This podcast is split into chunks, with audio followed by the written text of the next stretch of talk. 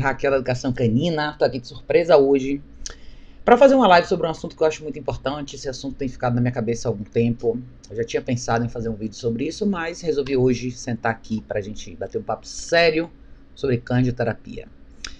Qual que é o lance por trás dessa ideia, né? É, eu acho que eu tenho visto na realidade, né, nos últimos anos, um gráfico de subida muito grande em relação à questão de candioterapia. E as pessoas, eu acho que esse conceito tem se misturado um pouco com algumas coisas que não são, que não necessariamente categorizam um cão de trabalho, não na esfera de terapia assistida, tá? Eu queria entrar um pouco nessa esfera para vocês entenderem um pouco melhor a minha opinião sobre isso e por que que eu acho que o que está surgindo hoje não é uma nova função para os cães e por que que eu não sou a favor desse tipo de trabalho específico, tá? Vou explicar por quê. Eu estou falando especificamente dos grupos de pessoas que hoje têm feito grupos de pessoas e mini cursos e mini classes para cães irem para o hospital, visitar, é, visitar pessoas idosas, doentes, crianças com câncer, é assim. E eu quero deixar claro o seguinte, tá, gente? Eu não sou contra trabalhos voluntários e trabalhos para pessoas dessa esfera. Não sou, de jeito nenhum. Eu quero que vocês entendam exatamente aonde eu quero chegar com isso aqui, porque eu já tive a oportunidade de participar de eventos como esse, e eu sei o que está acontecendo, e ao mesmo tempo eu, eu, eu sei o que eu acho que deveria ser feito, e, e são coisas diferentes, tá? A gente está falando de situações bem diferentes. O que, que acontece hoje, tá? Muita gente, muita gente que trabalha com cães, ou até pessoas que são mais emotivas, que gostam muito de cachorro, querem de alguma forma encontrar alguma coisa diferente para o cachorro fazer. Então, existem milhares de categorias de cães de trabalho. Quando a gente fala da área de saúde, existem trabalhos fantásticos sendo feitos em outros países com cães que vivem com crianças, por exemplo, que têm epilepsia, cães que detectam um, um ataque epilético um pouco antes do ataque acontecer, é, cães que vivem com pessoas diabéticas que conseguem detectar um pouco antes de uma crise que a pessoa vai ter. Esses trabalhos são fenomenais, tá? Absolutamente incríveis. Cães que andam com. que, que assistem pessoas com. que são cegas, pessoas com, com problemas de, de locomoção.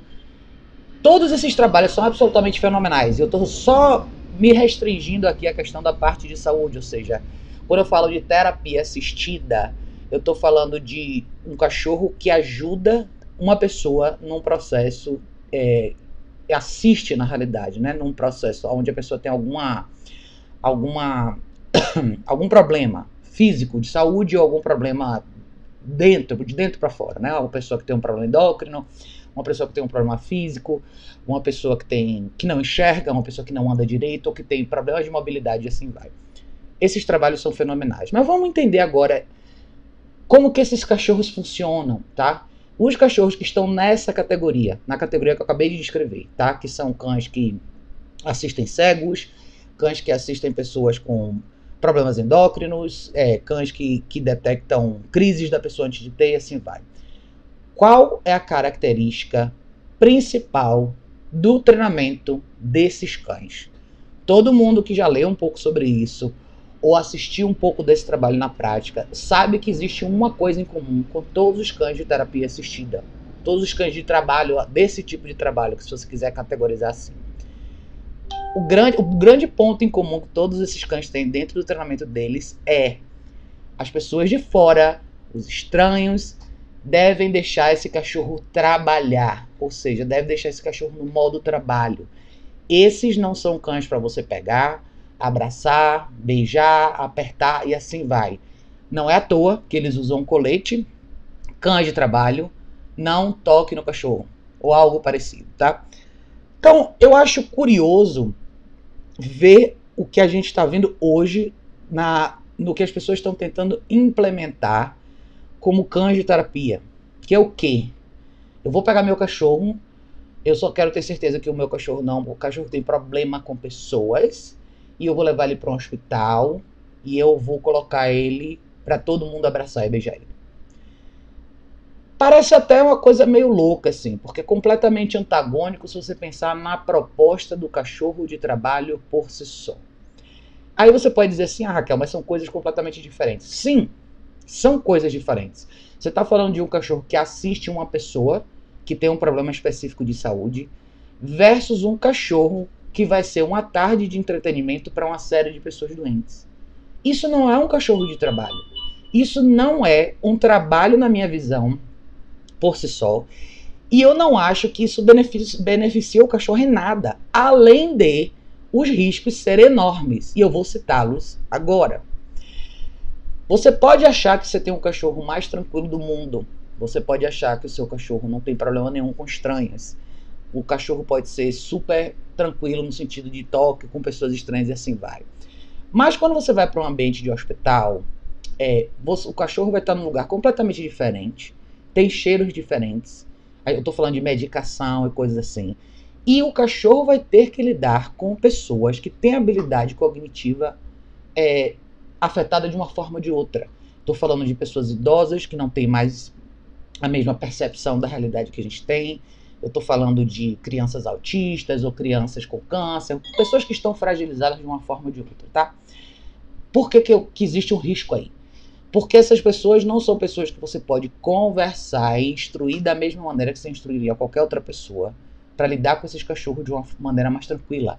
E outra, mesmo que você pudesse, a intenção das pessoas que levam esses cães para esses lugares é justamente o contrário do que a gente fala na esfera de treinamento para qualquer cachorro e especialmente para cães de trabalho, que é o quê? Não interaja com o cachorro, não mexa no cachorro, não toque no cachorro, deixe o cachorro fazer a função dele. Num ambiente como esse, por alguma razão todo mundo acha que a, a, a, ideia, a função do cachorro é ser tocado, ser beijado, ser abraçado, deixar 30 crianças cercarem ele, pegarem ele, todo mundo ficar passando a mão nele. A mesma coisa acontece. E, e quando isso não acontece voluntariamente na esfera de crianças, quando você fala de pessoas idosas, por exemplo, o que é que eu vejo? Isso todo mundo pode ver nas fotos, tá? Se vocês entrarem no Google, vocês vão ver isso o tempo inteiro. Você vê muitas vezes uma foto que é uma pessoa, um idoso, sentado às vezes numa cadeira de rodas, com dificuldade de mobilidade, e você vê a pessoa literalmente carregando e colocando o cachorro em cima da pessoa. Ah, existem várias pessoas que dizem que isso faz bem para o idoso. Pode fazer, pode até ser que faça, pode até ser que faça. Mas será realmente que você precisa pegar o cachorro e colocar em cima da pessoa? Eu acho que esse momento de satisfação, de felicidade que você poderia trazer para uma pessoa doente é simplesmente ver o cachorro. E eu acho que o cachorro estar naquele ambiente já seria o suficiente. A pessoa ia ver o cachorro. O fato de ver uma coisa diferente, ver um animal, muitas vezes faz a pessoa se sentir melhor. Até aí eu concordaria, se fosse essa a intenção do trabalho. Mas infelizmente não é. Eu estou vendo aí é, conteúdo, mais conteúdo e mais conteúdo de pessoas divulgando coisas desse tipo. Ah, meu cachorro é cão de terapia. Ah, eu levo ele para o hospital. Ah, eu boto ele no meio de 30 crianças e ele não faz nada. Cara, eu vou dar um alerta importante para vocês. A gente tá na eminência disso dar errado, e dar errado em algum momento, e, e se é que já não deu e a gente não tá sabendo, tá? Isso não é um cachorro de trabalho. Essa não é a função do cachorro. Isso nada mais é do que fazer do seu cachorro um entretenimento em cima de uma justificativa mais bonita, que seria o quê? Ah, ele não é só um estranho pegando nele. São crianças com câncer, são idosos, são pessoas, crianças autistas, são crianças com esse aquele problema. Desculpa, cara, eu, eu não concordo. Eu acho que isso é uma justificativa para pessoas que têm esse lado emocional mais aguçado, que querem de alguma forma mostrar isso para todo mundo e fazer e fazer com que o cachorro mais uma vez seja um veículo para que você crie uma imagem mais positiva de você mesmo. Essa é a realidade da minha opinião. Desculpa, tá, gente? Eu sei que muita gente pode não concordar com o que eu vou falar aqui agora.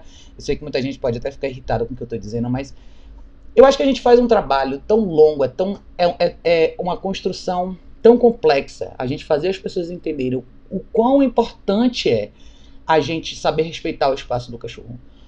Especialmente quando a gente fala de cães de trabalho, seja na categoria que for, é tão importante o cachorro estar focado no que ele realmente precisa fazer. Não existe nenhum trabalho, nenhuma categoria de trabalho para cães, nenhuma legítima, que, que especifique que as pessoas têm que ficar pegando no cachorro. Isso nada mais é do que você forçar o cachorro aceitar essa dependência e essa vontade, essa, essa carência do ser humano de querer sempre apertar e beijar e passar a mão no cachorro. Que o cachorro tolere tudo Como assim, gente? Isso não é real. Eu acho que eu acho que a gente tem que prestar um pouco mais de atenção em relação ao que está sendo feito agora. E eu acho que tem muita gente subindo nesse barco e adorando essa ideia e pensando que ah, em duas horas de treino de obediência meu cachorro vai estar pronto para isso. Nenhum cachorro está pronto para isso. Todos os cachorros numa situação como essa podem dar errado. Eu já estive numa situação dessa, eu já vi. Eu já vi como isso é terrível para os cachorros, como isso drena os cachorros. O cachorro fica absolutamente exausto. É uma experiência invasiva, exaustiva, que não acrescenta nada para o animal. Nada. Você poder, todo mundo que infelizmente faz isso, está fazendo isso porque quer postar uma foto ou quer postar um vídeo no Instagram dizendo que tem um cachorro bonzinho. Desculpa, não, você não está fazendo nada para favorecer esse cachorro. Nada. Você quer ir no hospital de idoso ou quer ir no hospital de crianças com câncer? Você quer levar seu cachorro? A, bote o colete e diga que ninguém pode pegar no seu cachorro. Leve o seu cachorro para que visualmente as pessoas possam ver, ele possa experimentar essa situação. E a presença dele seja o único suporte e a única coisa que visualmente vai fazer as pessoas se sentirem melhor.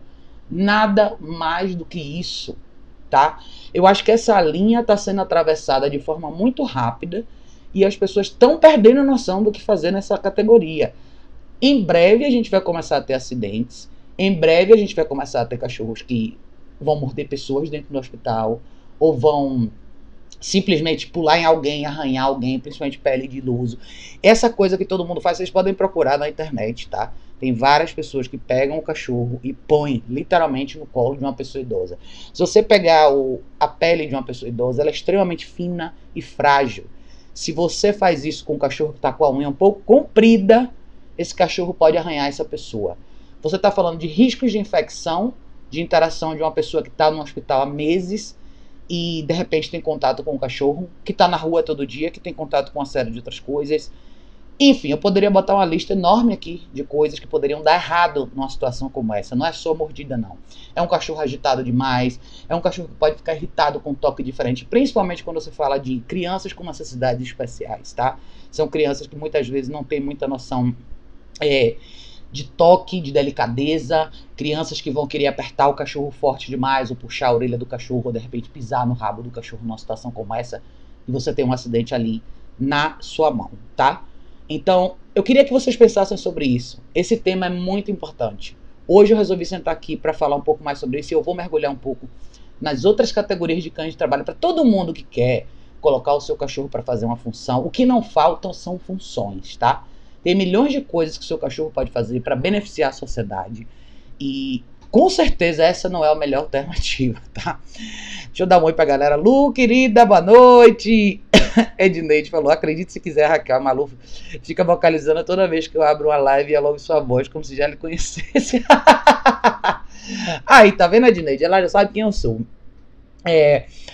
Eu vou falar um pouquinho para vocês sobre cães que fazem trabalhos espetaculares e vocês podem procurar isso. Aliás, aqui na live eu trouxe uma pessoa muito bacana, que é a Ana Beatriz, que é uma das pessoas que estão tá, na frente do main trailing do Brasil, que ela faz um trabalho que eu acho fenomenal, que é um trabalho de busca de pessoas, busca específica de pessoas com o cachorro dela.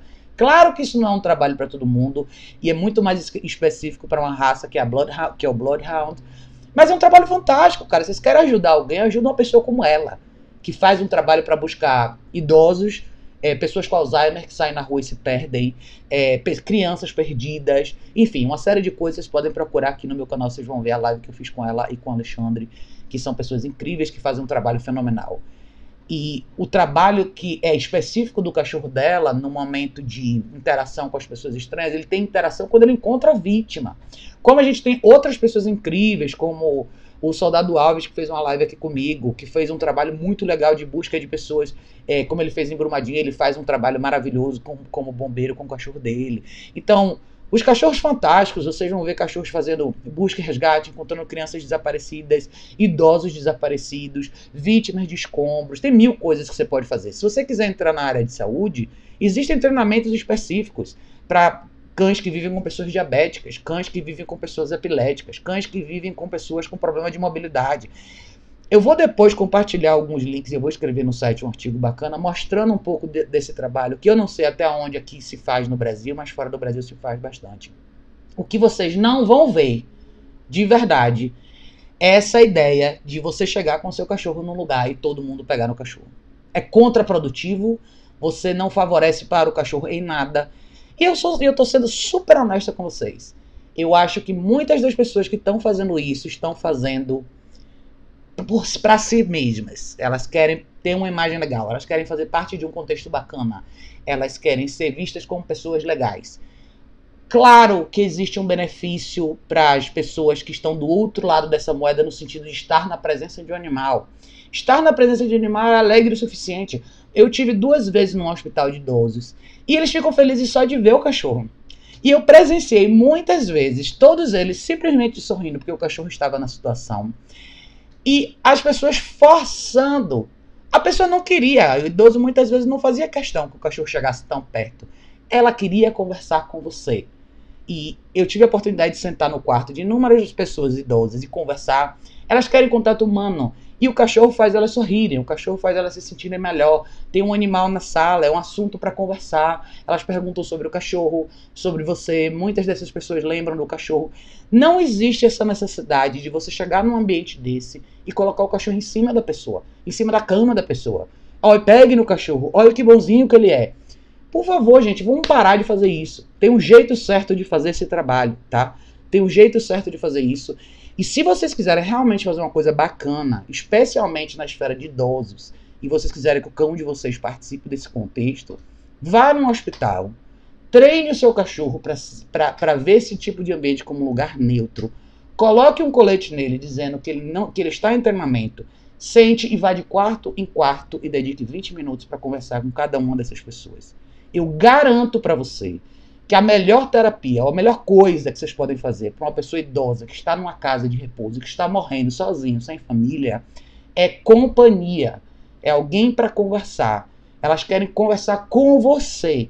Não é o cachorro que vai fazer essa diferença, é você que vai fazer, tá?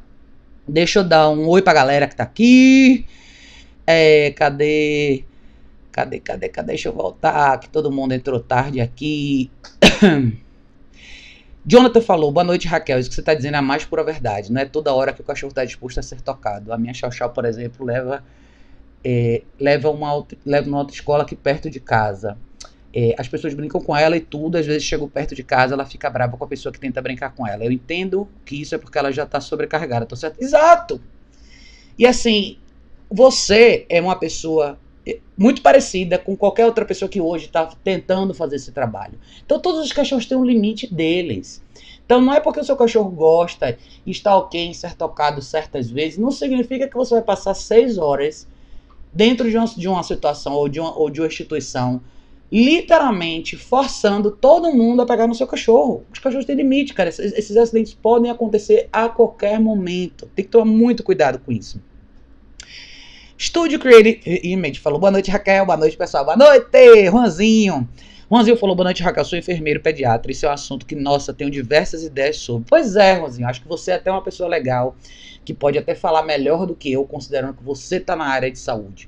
Talvez você pudesse até elucidar um pouco mais para as pessoas a questão dos riscos. Eu lembro que quando eu fui nesses dois hospitais, tinha muitas pessoas em estado terminal, muitos idosos em estado terminal.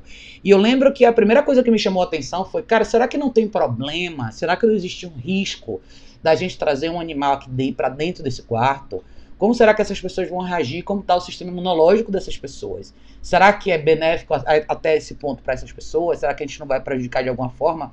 E é como eu falei, elas querem conversar com você, essas pessoas querem companhia. Cara, Juan é enfermeiro aí, perguntem pra ele, ele tá no chat. Você vai ver como essas pessoas sentem falta de gente.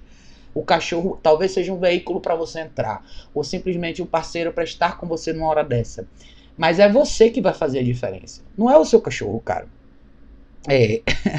Chegando de novo nessa live maravilhosa. Obrigada, queridos. Sibeli falou boa noite, Raquel, boa noite, sim. Aécio falou boa noite, boa noite, Aécio. Maria, Maria Cristina, boa noite, meu bem. É, falou recentemente viralizou uma notícia sobre um dog que mordeu o rosto de uma moça que foi tirar foto com ele. O dog era do amigo dela, não tinha nenhum tipo de proximidade. Pois é, essa história rolou aí, eu vi essa foto com todo mundo.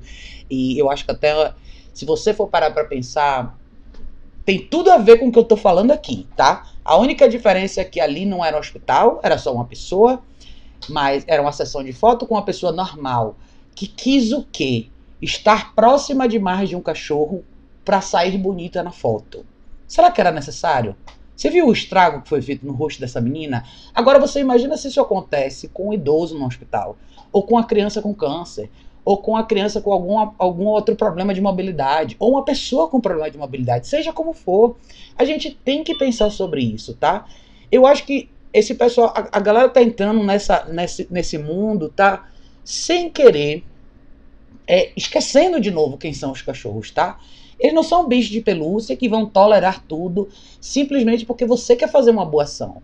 O animal tem limites, cara. Ele pode muito bem estar numa situação como essa, quieto, deitado do seu lado, enquanto você tem uma conversa bacana com uma pessoa que está numa cama de hospital, tá? Eu acho que isso teria muito mais valor e faria de nós pessoas muito melhores, porque seríamos nós dedicando nosso tempo para ajudar uma outra pessoa, versus a gente sempre ter que usar o cachorro como escudo é, para se mostrar como uma pessoa melhor. O cachorro pode estar com você, deitado no chão. Ele não precisa subir na cama da pessoa, tá? É... Tiago falou, boa noite, boa noite, Tiago. Interessante o assunto. Sim. Tiago falou, tenho dois filhos autistas. Pois é, então, Tiago, se você de repente tem crianças assim em casa, tem uma amiga, uma, uma, grande amiga minha que tem um filho autista. Eu sei como é. É diferente a forma, você tem que gerenciar o ambiente de uma forma muito diferente. Você não pode exigir que o cachorro tolere tudo aquilo. Um cachorro que vive com uma criança assim, vai ter muito mais tempo para aprender a lidar com essa, com essa questão toda. E, e provavelmente é um cachorro que vai saber dar mais espaço para a criança. E os pais estão presentes o tempo inteiro, conduzindo a criança dentro da, dessa relação. Não é tão simples quanto as pessoas imaginam, não, gente. É, falou. É, a primeira é, eu acho muito que a interação é, física entre humanos e entre cães e humanos é psicologicamente importante para as pessoas internadas há muito tempo, mas acho que não deveria ser da maneira como. Cadê o resto? Peraí da maneira como está sendo. Acho que minimamente esse animal deveria ser selecionado desde filhote e treinado desde sempre, além de uma seleção rigorosa de quem tem condição de receber esse cão. Com certeza, Ronzinho. Eu concordo 100% com você. Eu, na verdade, eles têm tem um lugar na Califórnia que faz um treinamento com os cães desde muito pequenos. Assim, o treinamento deles começa com dois meses. Eles, eles normalmente treinam durante dois anos, que é o mesmo processo que se faz para cães que são guias de cego e outros cães. É muito engraçado. Tem um lugar, eu vou pegar esse vídeo depois para mostrar para vocês. Jack Russell faz muito esse trabalho de cães com crianças diabéticas e epiléticas. É um trabalho de anos para o cachorro estar tá pronto para aquilo ali, né? E eu tenho certeza, eu, eu sei que faz bem, eu sei que a pessoa se sente melhor. E eu digo pela experiência que eu tive, tá? De ver as pessoas se sentirem melhor porque elas viram um animal. Mas eu acho que tem que ser um processo como você falou, você tá dentro dessa área, você sabe como é ter, a gente deveria passar por um, um processo mais rigoroso na parte de saúde do animal, dos doentes, saber quem pode, quem não pode ter acesso, qual a proximidade, quanto tempo no quarto, enfim, tantas outras coisas. Eu acho que pegar o cachorro, botar na cama, lamber o rosto da pessoa, tudo isso tem que ser muito bem pensado, cara, porque eu acho que a gente não tá fazendo uma coisa tão positiva assim quanto a gente imagina, né? Cadê a outra parte? É, Amanda, Amanda falou, e Raquel, minha intenção seria trabalhar com a minha cadela no meu consultório, atendimento individual. O que é que você acha? Amanda, eu acho que a sua cadela pode ir para o seu consultório todo dia. Se você fizer um treinamento legal com ela, o seu treinamento vai estar tá focado em quê? Na sua cachorra, ver as pessoas que entram e saem do seu consultório como pessoas neutras. Ela simplesmente vai ser sua companheira de trabalho, como existem hoje vários, vários escritórios que você pode trabalhar com seu cachorro. Aqui no Brasil nem tanto, mas nos Estados Unidos tem bastante lugar. Você pode ir para o trabalho com seu cachorro. Qual é a regra? O seu cachorro fica na, su, no seu, na sua redoma, vamos dizer assim, né? no, seu, no seu ambiente de trabalho, no seu biombo, na sua sala. E você é responsável por fazer os intervalos para o seu cachorro sair, caminhar, ir no banheiro e assim vai, tá?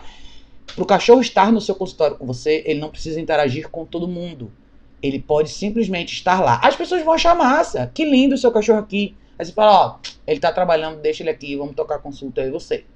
Como seria maravilhoso. Imagine se isso acontecesse de uma maneira que as pessoas começassem a respeitar e você, e começa com você impondo isso. Como seria massa se as pessoas pudessem levar seus cachorros para o trabalho? Vocês já imaginaram como isso resolveria tantos problemas de tanta gente? Se a gente tivesse hoje escritórios, como a gente tem bastante nos Estados Unidos, que permitam que você vá para o trabalho com seu cachorro. Agências de publicidade, vários lugares assim podem. Mas a regra sempre é a mesma. é o seu cachorro não invade o espaço dos outros. O seu cachorro respeita o ambiente e respeita as outras pessoas do ambiente. Então, isso sempre vai girar em torno de um conceito simples que é neutralidade e inclusão. Neutralidade traz inclusão. Se o seu cachorro sabe ser neutro naquela situação, ele não vai incomodar ninguém, logo ele é bem-vindo em qualquer lugar. Que nada mais é do que a gente fala aqui direto. Eu falo direto isso para vocês nos vídeos. E eu acho que é um conceito que as pessoas acabam esquecendo muitas vezes, né? Então, eu acho ótimo, Amanda, se você puder, trabalhe bastante exercício do place com seu cachorro, trabalhe bastante tolerância com seu cachorro, estabeleça um lugar no, seu consultório onde ele pode ficar e ele pode ser seu assistente o dia inteiro ali, vendo pessoas entrarem e sair, acompanhar suas consultas e assim vai. Ele não precisa interagir com seus pacientes. Esse é o meu ponto, tá? Acho que as pessoas vão ficar felizes o suficiente de irem num consultório de um médico que tem um cachorro junto, e eu não sei exatamente qual a sua especialidade, mas o fato do cachorro estar ali já é bacana o suficiente. Você tem um cachorro incluso numa situação é, de trabalho de pessoas. Que coisa massa não seria isso? Gente não precisa atravessar mais uma barreira e tentar fazer disso um momento de interação física para, de alguma forma ou de outra, fazer com que a nossa necessidade emocional fique mais suprida, né? Eu acho que é por aí. É, Edneide falou, acho que o mesmo acontece com isso de pegar um cachorro que não conhece ninguém, nem conhece ninguém, nem ninguém conhece aquele cachorro. Exato. É a mesma ideia, né? Por, por que, que eu estou falando que é a mesma ideia? Porque boa parte das pessoas que estão entrando nessa esfera de cães de terapia e visitas de hospital são pessoas que não tiveram cães, que passaram por um treinamento específico para isso. Porque não existe isso, treinamento. Existe só a ideia das pessoas pensarem: ah, o cachorro é obediente, ele sabe os comandos de obediência e ele é um cachorro sociável. Mas a ideia, de novo, do cachorro sociável é o cachorro que não tem problema com pessoas de outros cães. Mas isso é, isso é, isso é variável. Depende. E muita gente me pergunta: ah, eu posso. Eu vou dar um exemplo, um paralelo aqui. Ah, eu posso levar meu cachorro no parque, ele é sociável, ele vai pra creche toda semana. Eu vou falar: não. Por quê? Porque uma coisa são os cachorros da sua creche, que ele teoricamente se dá bem, outra coisa são os cachorros do parque. É outro grupo de cachorros, é outro ambiente, é tudo completamente diferente. Então, você pode ver um cachorro que não tem problema nenhum com pessoas, de repente, ah, eu recebo visita em casa, ele é super tranquilo, beleza. Mas no hospital é outro lugar. Eu não sei o que vai acontecer. E no hospital, no formato que as pessoas estão fazendo hoje, o cachorro é o centro das atenções, ao invés do doente ser o centro das atenções, tá?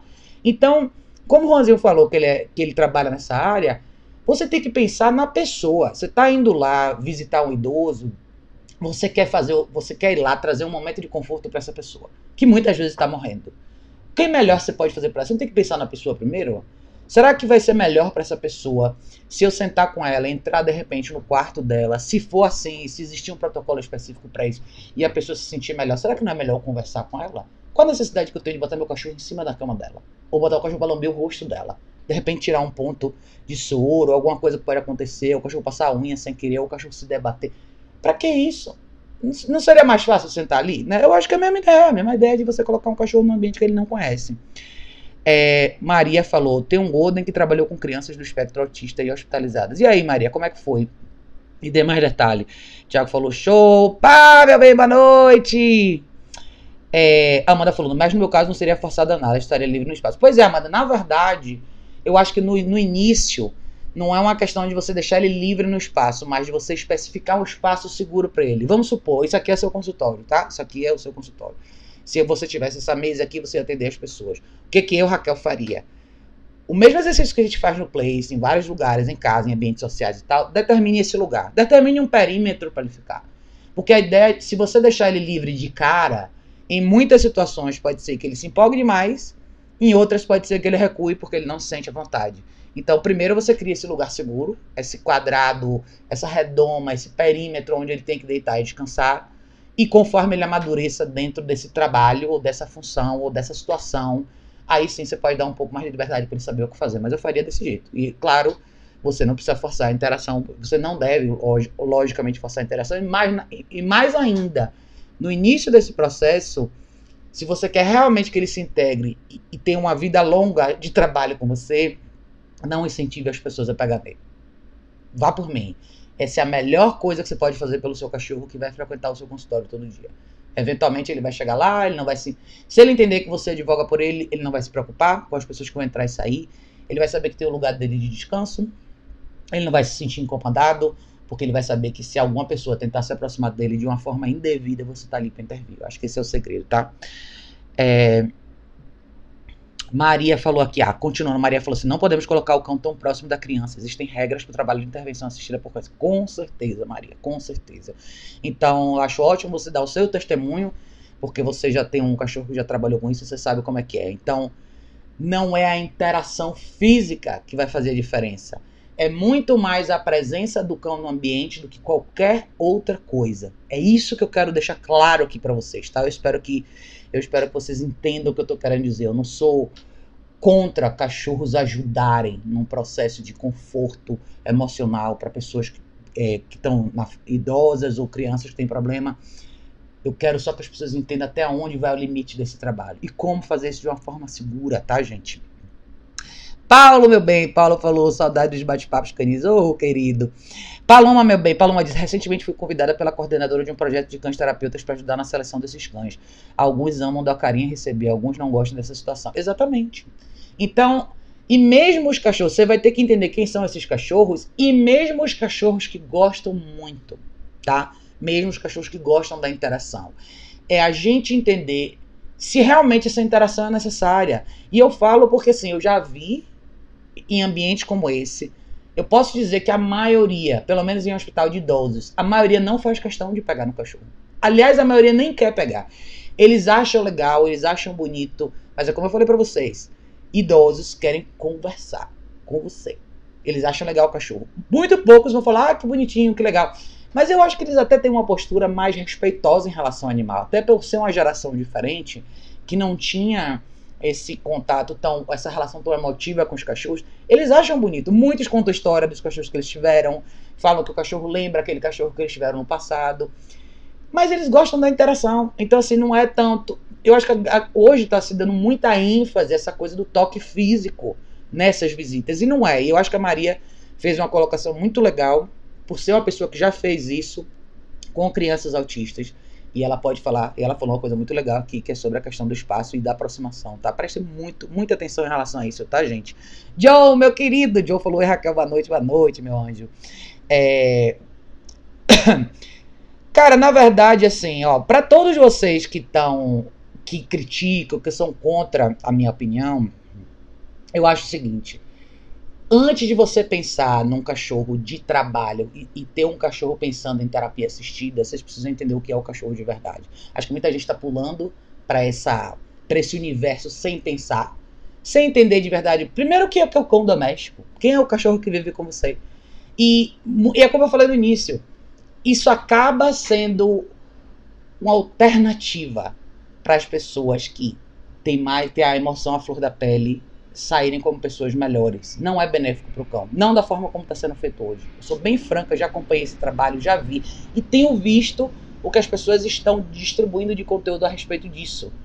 E se o trabalho de vocês é baseado em toque físico, interação, beijo e abraço e botar o cachorro em cima da cama dos doentes, desculpa, vocês estão fazendo errado, tá? E não é uma questão de quem fez curso XYZ. É simplesmente uma questão de observação.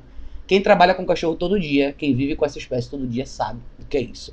Você não precisa de certificação nenhuma, você não precisa ter passado por nenhum outro milhões de cursos e sei lá o que mais que vocês imaginam que vocês têm que fazer para identificar. Qualquer pessoa que sabe fazer leitura de animal vai te dizer que não é por aí, tá? É... Ele falou assim: vou criar uma conta no YouTube para interagir com você, Raquel. Toda vez que eu entro, você me dá boa noite e enrola a língua. Eu quero saber seu nome, eu sempre falo, Studio Creative Image. Você tem que me dizer seu nome certinho. É, Juan falou: tem uma questão de controle de infecção que precisa ser pensada. O cão deve entrar como facilitador, mas não como protagonista da interação com esses doentes. Exatamente, Juan. Exatamente. O mundo precisa de pessoas como você para dar esse alerta. Eu acho que seria ótimo se essas pessoas que querem fazer esse trabalho, que de repente querem trazer o cachorro para um ambiente como esse, conversasse mais com as pessoas do hospital. Juan é uma pessoa que trabalha nessa área, médicos, enfermeiros, pessoas que estão principalmente na, na cuidando, pessoas que fazem esse trabalho de cuidados paliativos, cuidado na parte de, de, de infecção e tudo mais. Toda essa, essa, essa, linguagem técnica médica que não é a minha, mas tem especialistas nessa área, tem pessoas que vão poder te dizer o que, que pode o que não pode ser feito com cachorros ali. E como é que a gente está fazendo esse teste? Será que os hospitais sabem hoje quem são esses cachorros que estão entrando? Que tipo de controle está sendo feito? Entendeu? Eu acho que é muito romântica, a ideia é muito romântica, é muito bonita, todo mundo acha isso maravilhoso. E, e eu vejo o mesmo perfil de pessoas entrando nisso. O mesmo, é o mesmo perfil de pessoas que, que, que não entendem o conceito de não deixar o seu cachorro interagir com estranho na rua. É o mesmo perfil de pessoas que têm dificuldade de viver, de, de assumir uma posição de liderança mais forte dentro da relação com seu próprio cachorro. Essas são as mesmas pessoas que gostam de levar cachorros pro parque porque acham que eles têm que encontrar com os amiguinhos. É a realidade, tá, gente? Tô aqui para falar a verdade. É, se a gente fosse fazer uma estatística, esse é o mesmo grupo de pessoas. É esse o grupo, tá? São pessoas que são contra a caixa de transporte, são pessoas que dizem que o cachorro não pode ter coleira nenhuma no pescoço. Esse é o grupo. Me prove o contrário. Eu sempre vi isso e é isso que eu vejo até hoje, é isso que tem me chamado mais atenção cada vez mais. É... Jorge perguntou, boa noite, qual é esse vídeo na caixinha do seu lado esquerdo? Vídeo. Ah! Esse, esse esse DVD é muito legal, cara. Até inclusive tem coisas sobre cães de trabalho, tá? É bem antigo, deve ter uns 12 anos. Se vocês encontrarem para comprar na Amazon, compre, cara. Vale muito a pena. Chama Cães, os melhores amigos do homem. É, se vocês acharem, compre. Vale muito a pena, tá? Ele fala sobre uma série de coisas. É um documentário muito legal da Discovery. Muito, muito, muito antigo. Se vocês acharem, comprem, tá? Sensacional. Eu até coloquei uma vez no Instagram uns pedacinhos. Aqui eu não, eu não tenho como subir esse material no Instagram por causa de. Por causa de direitos autorais. Mas se vocês acharem, comprem, tá? Comprem mesmo. Muito bom. Paloma falou: o maior objetivo desse projeto é respeitar os cães e ajudar as pessoas e crianças doentes. No dia das visitas, eles não necessitam receber medicamentos para dor. É, então, eu é assim, gente, eu não sou contra o projeto das visitas. Eu quero que isso fique bem claro para vocês. Não sou contra o projeto das visitas. Eu acho que seria ótimo.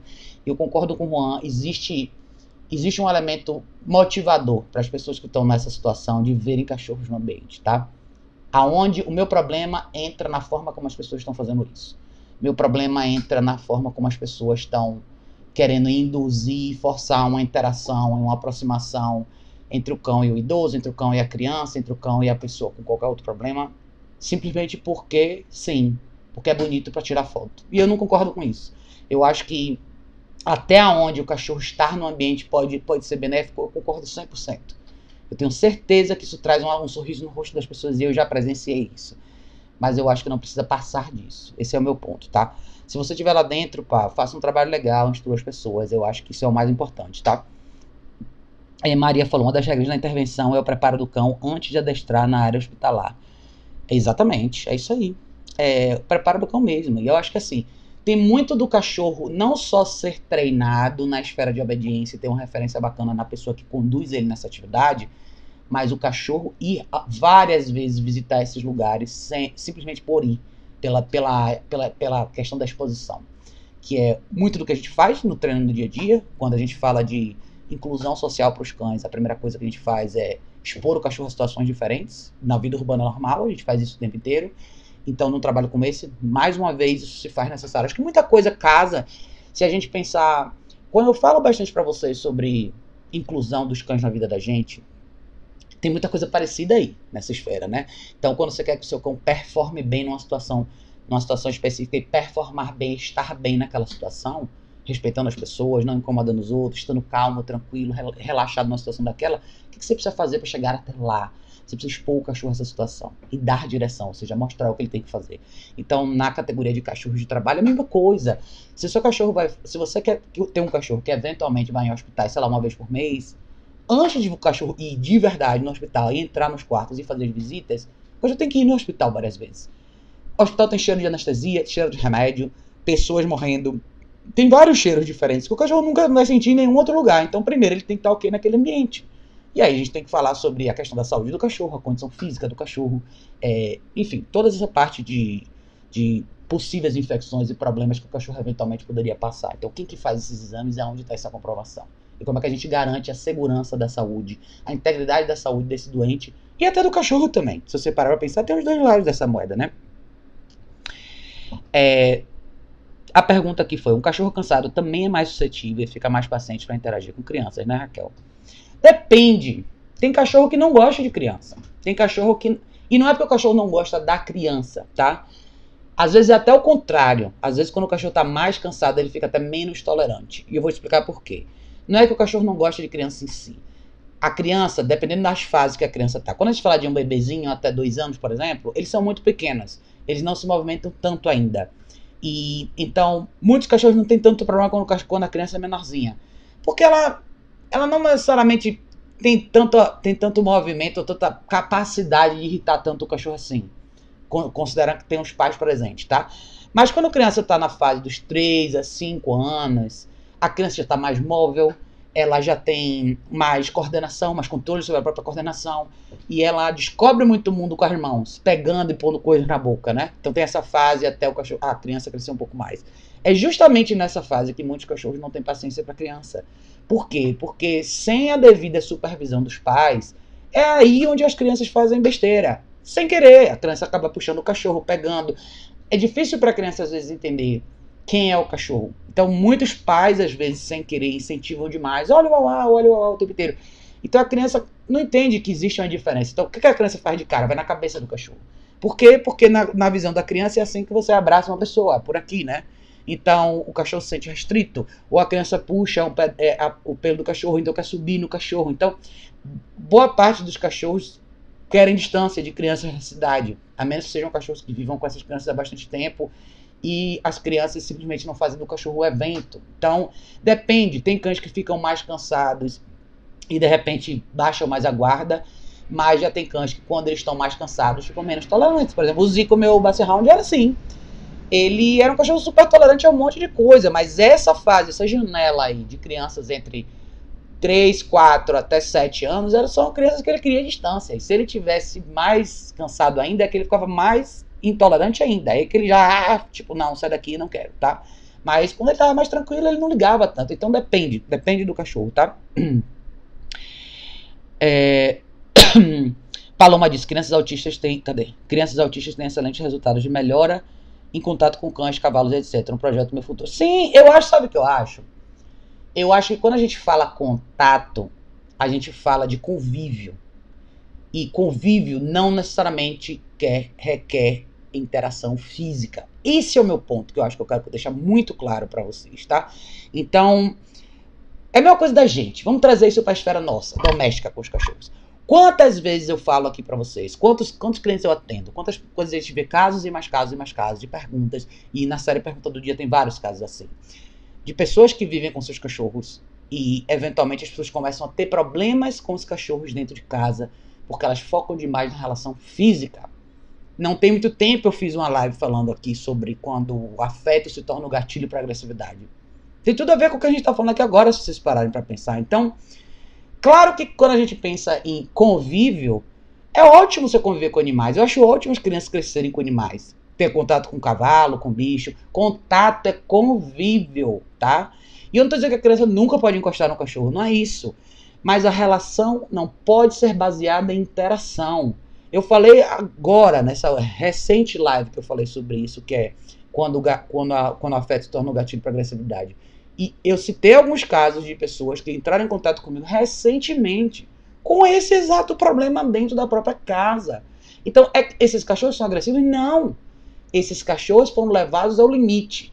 E esse é o meu, esse, esse é o meu ponto de atenção para vocês aqui nessa live cuidado para vocês não estarem entrando num, numa situação onde, onde vocês vão eventualmente levar esses cachorros pro limite deles. Que é colocar o cachorro no hospital, botar o cachorro em cima da cama das pessoas, forçar essa interação. Eventualmente o cachorro não tolera mais aquela situação, ele explode e amanhã você tem uma mordida, tá? Esse é, eu, é aí que eu quero chegar. Ou então, mesmo que o cachorro não morda ninguém, sabe o que muitas vezes acontece? O cachorro cria uma, ele cria uma objeção muito grande a esse tipo de situação. Eventualmente, esse é o cachorro que é, vai começar a evitar contato com pessoas. Por quê? Porque vai ser demais. É sempre demais. Eu vi, hoje eu vi uma foto de uma pessoa com um cachorro e tipo, tinha 30 pessoas em cima do cachorro. Sem brincadeira nenhuma, 30 pessoas. É, é, é, é igualzinho você se sentir encurralado e 30 pessoas em cima de você. Isso acontece muito em escola para crianças, esses lugares, institutos de criança, que você leva os cachorros e fica todo mundo em cima do cachorro. Então, não, gente, tá? Pelo amor de Deus, não façam isso, tá? Por favor. Marcola, meu bem, boa noite. Juanzinho disse: aqui no Rio, o Batalhão de Ações com Cães vai começar um projeto desses nos hospitais onde eu trabalho, mas assim como os farejadores, esse Golden foi selecionado desde pequeno. É isso aí. Eu acho ótimo, por exemplo, é, se você pegar um cachorro e trabalhar para o cachorro, fazer um. E trabalhar para esse cachorro, construir, vamos dizer assim, um cachorro que vá participar de eventos como esse. Porque, por exemplo, você tem. Você está falando de ações com cães, tá? Os cachorros irem lá, maravilha, os cachorros foram treinados para isso. Eu espero que eles entendam o que os cachorros precisam fazer lá. Então, por exemplo, eu, há muitos anos atrás, eu trabalhei numa empresa que prestava serviço para presídios, muitos séculos atrás.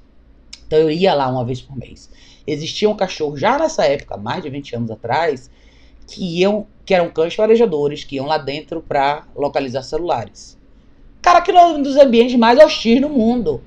Você imagina que você vai colocar um cachorro dentro de um presídio para ele localizar aparelho de celular? Tem que ser um cachorro com nervo de aço para aguentar a gente gritando, panela batendo, o que você imaginar. Claro que o hospital não é assim, mas existe um outro peso na esfera de hospital que às vezes a gente desconsidera. É, não é qualquer cachorro que está pronto para esse tipo de ambiente, e não é qualquer cachorro que está pronto para esse tipo de tra trabalho, se é assim que a gente pode dizer, tá? Mesmo que seja na esfera de simplesmente sentar e estar no ambiente com a pessoa. Eu quero de novo frisar para vocês que eu estou falando primordialmente dessa categoria que as pessoas estão criando agora, que é essa ideia dos cachorros irem fazer festa com as pessoas no hospital. É disso que eu tô falando, tá? É, é, Paloma disse aqui, muitas pessoas querem que seus cães sejam terapeutas, mas não são todos que gostam. Pois é, pois é. Eu acho que você falou uma coisa legal, pá, porque assim, tem muito, é o que eu falei no início, eu acho que essa categoria está sendo muito buscada por pessoas que têm essa inclinação. Eu quero fazer parte desse grupo, porque está na moda isso agora tá? Tá na moda ter um cachorro terapeuta. Tá na moda. Então a pessoa quer fazer parte desse clube. É a necessidade humana de inclusão. A gente quer fazer parte desse clube. Eu quero ir lá, eu quero que meu cachorro faça isso, porque eventualmente eu vou bater uma foto, eu vou mostrar, eu vou poder dizer para as pessoas que meu cachorro faz isso aquilo, aquilo outro. Eu acho que antes disso tem que saber quem é o seu cachorro e saber se você tem esse cachorro sob controle dentro da sua própria casa, antes de você levar e expor esse cachorro numa situação de hospital e assim vai, tá? É, pai disse, eu vou treinar os dois. É isso aí, pai. Jogue duro. Faça a diferença ver se você tá aí dentro, tá? É... Edneide falou aqui, acho que essas pessoas veem filmes e querem trazer a ficção para a vida real. Aquele filme Juntos para Sempre mostra o momento que os dogs se que os do, o momento que os dogs tiram as pessoas e detectam câncer antes da doença evoluir. É verdade, Edneide, é verdade. Tem muito, é como eu falei, tem muito desse romantismo, da projeção, né? É lindo, cara, você vê um cachorro que tem a capacidade que eu vi uma vez um documentário sobre isso de um garoto que tinha diabetes, menino pequeno, menino tinha uns 9 anos. E ele vivia, a família tinha um Jack Russell que foi treinado para isso, para detectar as crises dele antes de acontecer. É um negócio incrível de ver. Uma coisa assim absolutamente fenomenal você ver a habilidade de um cachorro daquele de ajudar esse moleque, esse menino e assim evitar tantos problemas pro garoto. Então, a gente projeta isso. A gente vê no filme, a gente acha bonito, mas existe um trabalho intenso por trás de um cachorro que é capaz de fazer isso. E eu garanto para vocês que para um cachorro como esse, nesse caso desse garoto, a última coisa que a família dele precisa é que todo mundo entre na casa dela, beije e abrace o cachorro. O cachorro tem que estar com o garoto, ele tem que estar ali prestando atenção no menino, porque é o faro dele, é a, é a forma como ele interpreta o menino e o cheiro, como ele identifica isso para ele poder salvar essa criança. Para ele salvar essa criança, ele não pode ficar interagindo e brincando com todo mundo, entendeu? Então são categorias diferentes, mas você tá certa, Dinei. É, é, é a projeção. Eu acho que a gente quer se colocar nesse, nessa, nesse círculo de pessoas que fazem o bem. A gente faz um trabalho bacana, olha que massa que é o meu cachorro, olha o que o meu cachorro faz. Isso é uma extensão do que a gente queria pra gente. Essa é a realidade, tá, gente? Eu sei que quem não gostar do que eu tô falando aqui, ok, cada um tem sua opinião, mas se tem uma coisa que eu prometi para mim mesma nesse canal é que a gente ia, eu ia trazer informação de valor. Eu acho que as pessoas precisam ser alertadas da realidade. Eu sei que eu nado contra a maré, eu sei que eu falo muita coisa que ninguém quer ouvir, mas eu tô aqui pelo propósito de, de salvar esses cachorros e de criar uma vida mais inclusa com eles e suas famílias. Eu não tô aqui pra jogar confete no que todo mundo acha bonitinho, não tô aqui para dizer que tudo é lindo, que tudo vale. Não é. Eu não sou essa pessoa, eu nunca vou ser. Então, quem gostar da minha mensagem, ok. Quem não gostar, infelizmente, não precisa estar tá aqui, né? Joe falou, os humanos estão precisando mais. Com certeza, Joe. Eu acho que. E eu vou falar de novo, cara. Eu vou enfatizar de novo isso. Se tem. Eu já passei por isso na minha vida familiar, já vi meus avós no hospital. E eu lembro que o que eles querem é isso. Eles querem companhia, eles querem conversar. Eu lembro quando como minha avó ficava contente de ter a gente lá, visita, e eu sempre fui brincalhona, eu tenho uma risada alta, minha avó achava isso engraçado, e minha avó tava com vários coágulos, com um trombo no coração, e podia morrer a qualquer momento, e tava todo mundo chorando, e eu cheguei lá e comecei a contar um monte de piada, e dar risada, e brinquei com ela, e até as enfermeiras falaram, nossa, vocês tá, estão dando risada muito alta. Eu falei, mas essa é a intenção. Essas pessoas precisam desse suporte. Seu! Você, cara, se você tá se sentindo de repente sozinho, se você é uma pessoa que está sem amigos, ou você está com a autoestima baixa, ou você está se sentindo péssimo, faça você esse trabalho, cara. Tá cheio de hospital precisando de voluntário, principalmente com criança, tá cheio de orfanato. Vá você lá. Você não precisa do cachorro para isso. Você pode ir lá e ajudar uma criança. Passe uma tarde no orfanato. Passe uma tarde numa casa de repouso. Veja com o hospital se existe a possibilidade de você agendar uma vez por semana visita com pacientes terminais. Você não precisa do seu cachorro para isso, tá? Eu, acho, eu tenho certeza que vocês vão se sentir muito melhores. Todos vocês aí que estão me martelando, estão achando ruim o que eu tô falando, por que, que vocês sozinhos não fazem isso? E eu não tô dizendo que eventualmente seu cachorro não poderia fazer parte, mas faça você sozinho primeiro. Faça a sua parte. Parem de usar o cachorro de vocês como escudo, se é isso que vocês querem fazer, tá? É, Ritinha falou, parabéns, Cipsas Lais, Raquel adorou, Ritinha, obrigada, meu anjo. Maria falou, também sou enfermeira pediátrica há 5 anos, sou adestradora. Maravilha, Cristina, então tá aí. Mais uma pessoa que tá dentro dos dois lados e pode falar bastante sobre isso. Bangalô, minha gente! Maria falou a necessidade de ter muito cuidado nas intervenções assistidas, pois o cão também acaba ficando cansado. Necessário saber o limite emocional do cão. É isso aí, Maria. Exatamente o que eu tô falando. E eu acho que você, Juanzinho, pessoas que estão nessa área podem falar bastante sobre isso. A gente não pode esquecer que esse é um animal. A gente não pode colocar nesse cachorro é, essa responsabilidade de assumir tudo que essas pessoas precisam naquele momento. Tem cachorros que tem, vão ter mais limitações, que não vão tolerar tanto tempo, que vão estressar e vão se frustrar. E isso é muito perigoso. Sensacional, Maria. Brigadíssimo, tá? Você, Ronzinha, todo mundo pelas colocações aqui. É, são as mães e pais de pets, é verdade. É, Edneide falou aqui: é, tem uma amiga que tem um filho deficiente, cadeirante, que faz terapia com equinos. Só que, diferente dos cães, os cavalos estão no espaço deles, no habitat natural. Eu acho que nesse caso não vejo problema. Exatamente o que eu falei, Edneide. Eu acho que assim, na. Eu vejo muito, lá nos Estados Unidos tem muito rancho que faz esses trabalhos de terapia com crianças.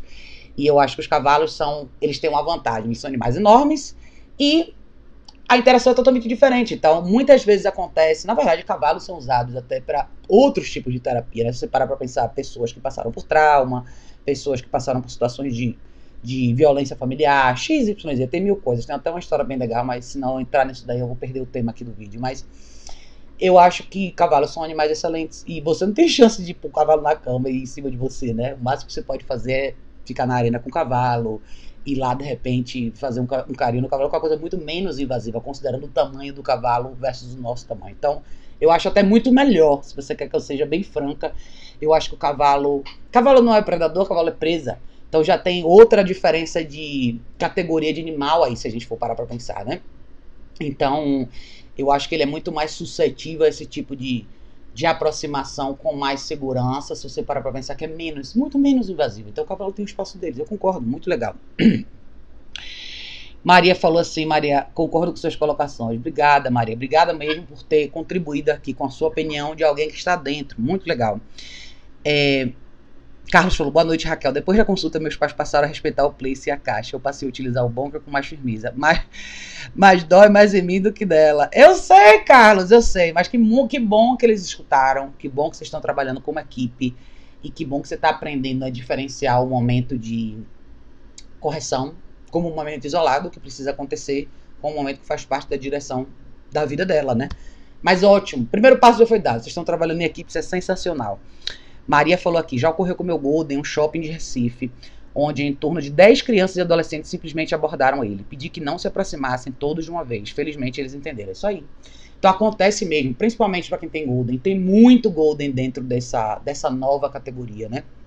Então, eles são cachorros bonitos, eles chamam bastante atenção. Então, as pessoas eventualmente querem vir em cima deles, né? Principalmente crianças. Então, que legal que você conseguiu controlar a situação, Maria. Muito legal. É bom que você está aqui, que você pode falar bastante sobre isso. É, Joãozinho falou, esse Golden só vai fazer sinoterapia, que é o que eu acho que deve ser feito. Ele não tem que ser o meu pet que vai lá, acho que tem que ser o trabalho dele, ponto. Mais profissional que bondade. É isso aí, Joãozinho, com certeza. Concordo 100%. Depois me fale como é que foi, vai ser legal. Se você puder dar um feedback pra gente, como é que foi esse processo. Muito bacana, viu? Aí vai ser legal mesmo a gente acompanhar. É, Edneide falou, acho que isso nada mais é do que exibição midiática, para ganhar likes e se exibir. Pronto, falei. É, mas eu também acho, Edneide, eu também acho. Eu acho que tem gente com bom coração, que realmente tem poucas pessoas nesse grupo que realmente queriam fazer essa parte. Mas eu acho que boa parte das pessoas que gravitam para essa categoria é isso existe uma questão pessoal por trás. Existe uma questão de dessas pessoas terem mais dificuldade com o lado mais assertivo da vida. Então o cachorro se torna muitas vezes o escudo dessas pessoas. E elas acabam querendo fazer parte desses grupos porque quem não acha bonito o cão de terapia? Quando você fala assim, ah, meu cachorro é um cachorro de terapia, ah, que lindo, ah, que massa, você deve ser uma pessoa legal. Então, todo o sentimento que a pessoa derrama e projeta no seu cachorro, ele vai para você, ele transborda para você. Então a pessoa acaba falando assim, ah, que ótimo, que legal, você deve ser uma pessoa legal também, né? Então é exatamente isso aí. Meio sincero. Boa noite, já dei like, já tô seguindo. Obrigada, meu bem. Obrigada de coração, viu? Galera do Bangalô, tema extremamente relevante. Valeu, galera. Eu acho legal, eu acho legal a gente falar sobre isso. A gente tem que falar sobre isso. He-Man falou aqui, vou dizer o que todo mundo pensa e tem medo de dizer. As pessoas querem transferir sua responsabilidade ou a sua vontade de ajudar para o cachorro mesmo sem saber se o cão está preparado para aquilo. É isso aí, concordo com você, He-Man, 100%.